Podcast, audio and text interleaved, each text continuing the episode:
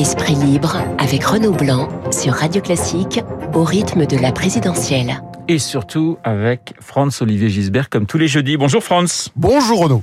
Sondage, les derniers sondages, vous les voulez bien, ils sont tout chauds. Je vais vous citer, il y en a plusieurs. Je vais vous citer celui euh, d'Elab, euh, le sondage de Bernard Sadanès, euh, Emmanuel Macron 24%, euh, Valérie Pécresse 17%, euh, Marine Le Pen 16,5, Zemmour décroche 11,5. On voit finalement que tout ça, ça reste très très serré. Alors certains sondages donnent au contraire Marine Le Pen juste devant Valérie Pécresse, mais on est ouais. on est on est dans un... un peu plus fort aussi. Voilà, mais on est dans un mouchoir de poche. Euh, rien n'est fait dans cette campagne qui a du mal finalement à être à être lancée en quelque sorte. Bah, rien n'est fait là, vous l'avez bien dit, euh, Renaud. Hein. Tout à fait, Renaud, comme disait l'autre. Euh, la, la, les prédictions sont toujours difficiles, d'ailleurs, surtout en ce qui concerne l'avenir, comme disait l'humoriste.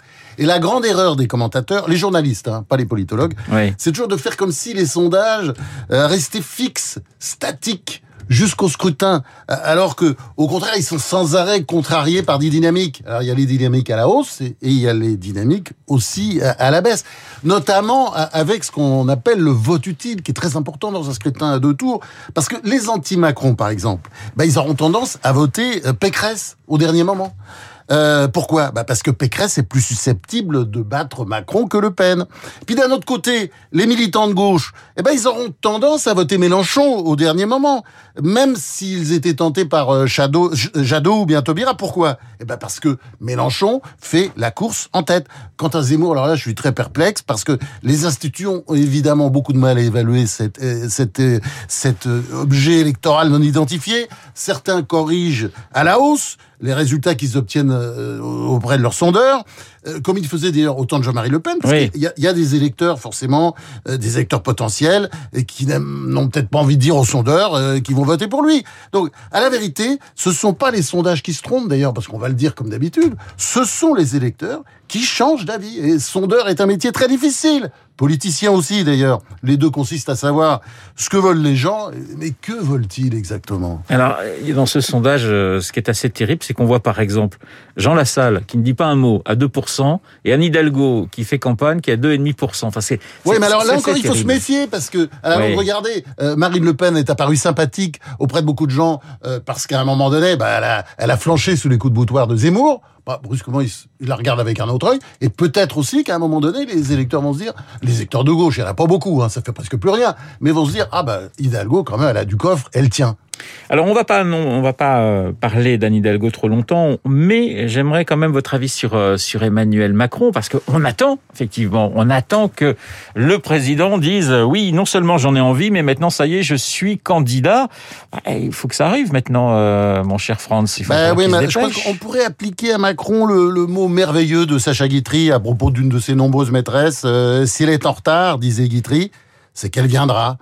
Euh, mais euh, je crois qu'on peut attendre. Hein. Je crois qu'on va attendre longtemps parce que d'ailleurs, de toute façon, il a le temps. Euh, Macron, d'une certaine manière, là-dessus, il est le maître des horloges. Il se présentera quand il aura envie. Hein. Ouais. Il a encore le temps. Et comme dit le proverbe, il n'est jamais trop tard pour être en retard. J'ai un autre proverbe aussi un peu scabreux, mais qui peut s'appliquer à la situation euh, si on a un très mauvais esprit. Il vaut mieux arriver en retard qu'arriver en corbillard. C'est effectivement euh, assez assez direct. Il a un mois, hein, le chef de l'État à peu près pour, ouais, pour, encore, bah pour oui, se, temps, se hein. présenter. Emmanuel Macron qui hier a reconnu hein, concernant la, la guerre d'Algérie un, un, massacre rue d'Isly en, en, mars 1962, une faute impardonnable de la République, je le cite. Alger mais aussi Oran avec ses massacres de pieds noirs en, en juillet euh, 62 reconnaissance, euh, France, ou euh, pêche aux voix à trois mois du premier tour? Bah, on, on, peut dire les deux, mais en même temps, ça va dans le bon sens.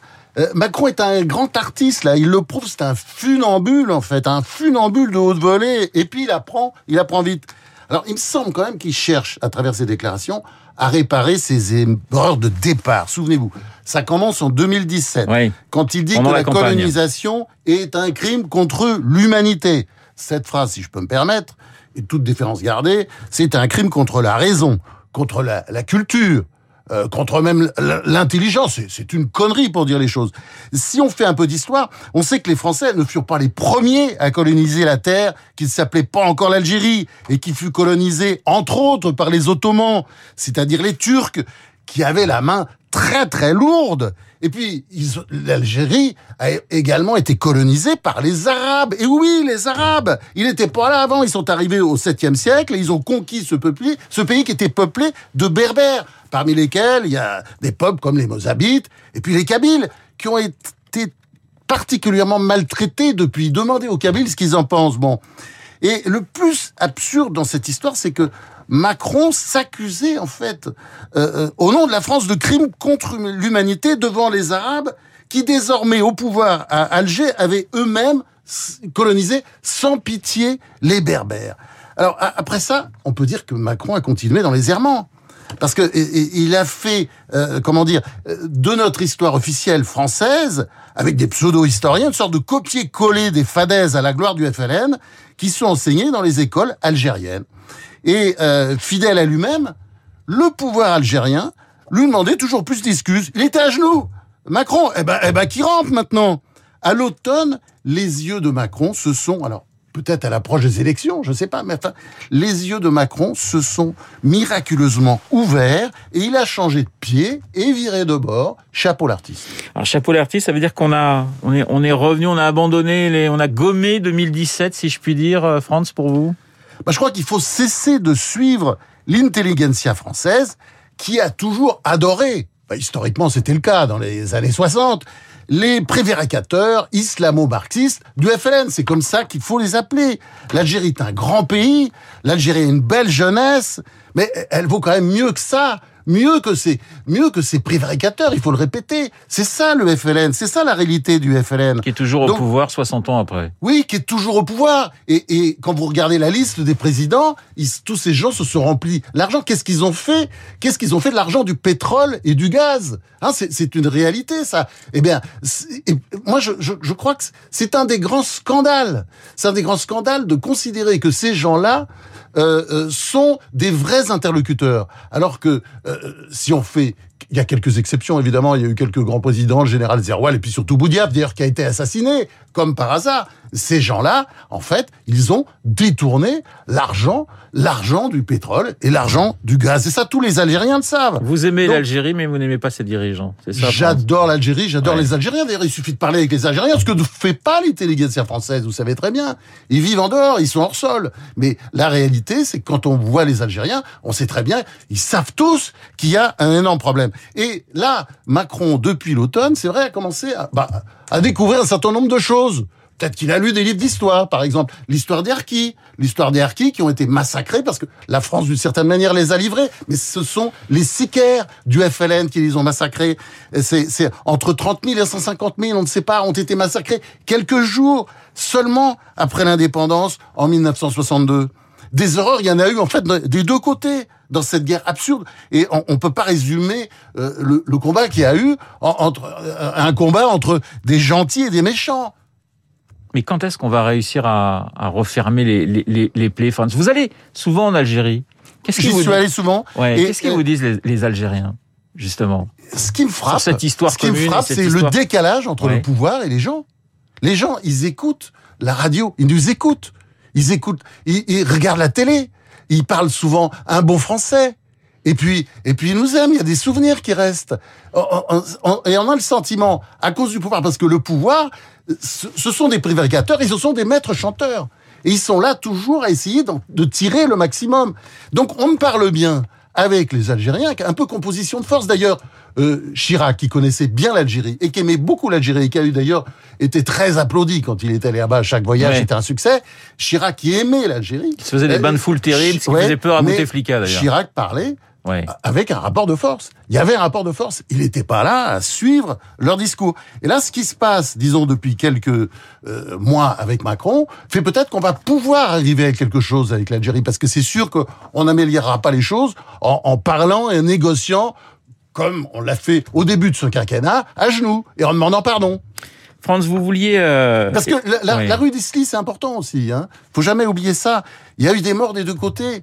Euh, mais la rue d'Isly, ce sont des Français d'Algérie qui manifestaient devant la grande poste d'Algérie en 1962 et qui ont été tués par les forces de l'ordre. Par des militaires De sang-froid, Ouais. les militaires, oui. 80 morts quand même.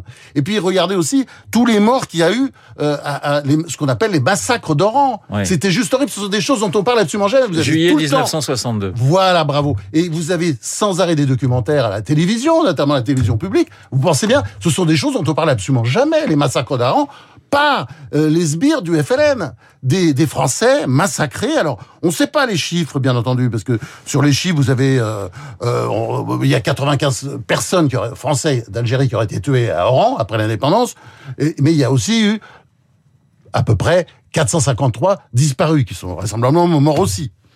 Alors, je vous sens passionné sur, euh, sur cette question. Est-ce que vous allez l'être autant sur euh, l'Ukraine? Est-ce que pour vous, euh, il y a de l'espoir? Il y a quelque chose qui peut encore se jouer? Euh, Macron, j'en parlais avec mon invité Alexandre Orlov, l'ancien ambassadeur de Russie Ouais, un grand monsieur. en, en- en France. Euh, Emmanuel Macron et, et Vladimir Poutine vont, vont s'entretenir. Est-ce que vous, vous pensez d'abord que ça peut... Ça peut aider ou Poutine prend, euh, prend Macron au téléphone par politesse, par visioconférence par politesse?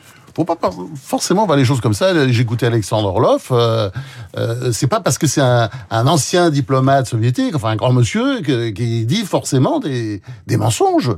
Euh, euh, je crois que cette histoire, c'est un peu la guerre entre euh, l'ubris et l'hystérie. L'ubris, c'est-à-dire la démesure un peu, ça c'est Poutine, et l'hystérie de l'Occident, euh, qui croit qu'il suffira de braire euh, et de menacer Poutine pour le faire reculer.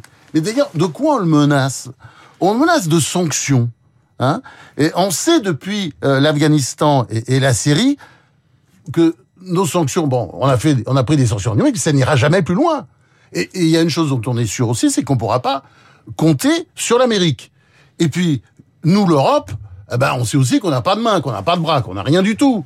Euh, co- Combien de divisions L'Europe, combien de divisions? Hein? C'est c'est la- c'est la question qu'il faut se poser. Et, et, et puis la ligne, je dirais, de l'Europe, c'est quand même grosso modo toujours courage fuyons, à Ouais. l'image du gouvernement allemand. Ouais, parce que Berlin, c'est quand même une, une information importante de la des derniers jours. Berlin a bloqué les livraisons d'armes euh, à Kiev. C'est comme ça qu'on discute. Bah, hein. Ils ont deux tiers du gaz qui vient de Russie, ça peut aussi euh, s'expliquer. Eh oui, eh oui. Donc, on fait pas preuve dans cette affaire d'un immense courage. Et je pense que la meilleure réponse à tout ça, ce serait de travailler vite à une défense commune européenne. Hein. C'est vraiment le dossier sur lequel il faudrait travailler. Et puis, je dirais aussi, c'est aussi, ce serait aussi d'aller parler. Ce que euh, Macron a commencé à faire, mais il s'agit pas seulement de faire des déclarations. euh, il s'agit de parler, de parler au fond et d'y aller à plusieurs, de parler avec Poutine et puis et puis de voir ce qu'on peut faire ensemble. Merci Franz, Franz Olivier Gisbert, comme tous les jeudis sur l'antenne de Radio Classique. Merci Renaud. Je sais que vous aviez envie de parler euh, d'un article dans, dans Le Point concernant les frères musulmans et l'Europe, mais on se le garde Oh, oui, on se le garde. se le garde pour la se semaine- gardera, sur la- oui. pour la semaine prochaine. Je sais que vous avez plein de choses à dire. Le Merci, passionnant et le passionné Franz Olivier Gisbert. À jeudi prochain. sur l'antenne de Radio Classique à jeudi. Il est 8h55. Dans un instant, nous allons retrouver Lucille Bréau pour le journal et pour la météo. À tout de suite. Vous écoutez Radio Classique. Avec la gestion Carmignac, donnez un temps d'avance à votre épargne.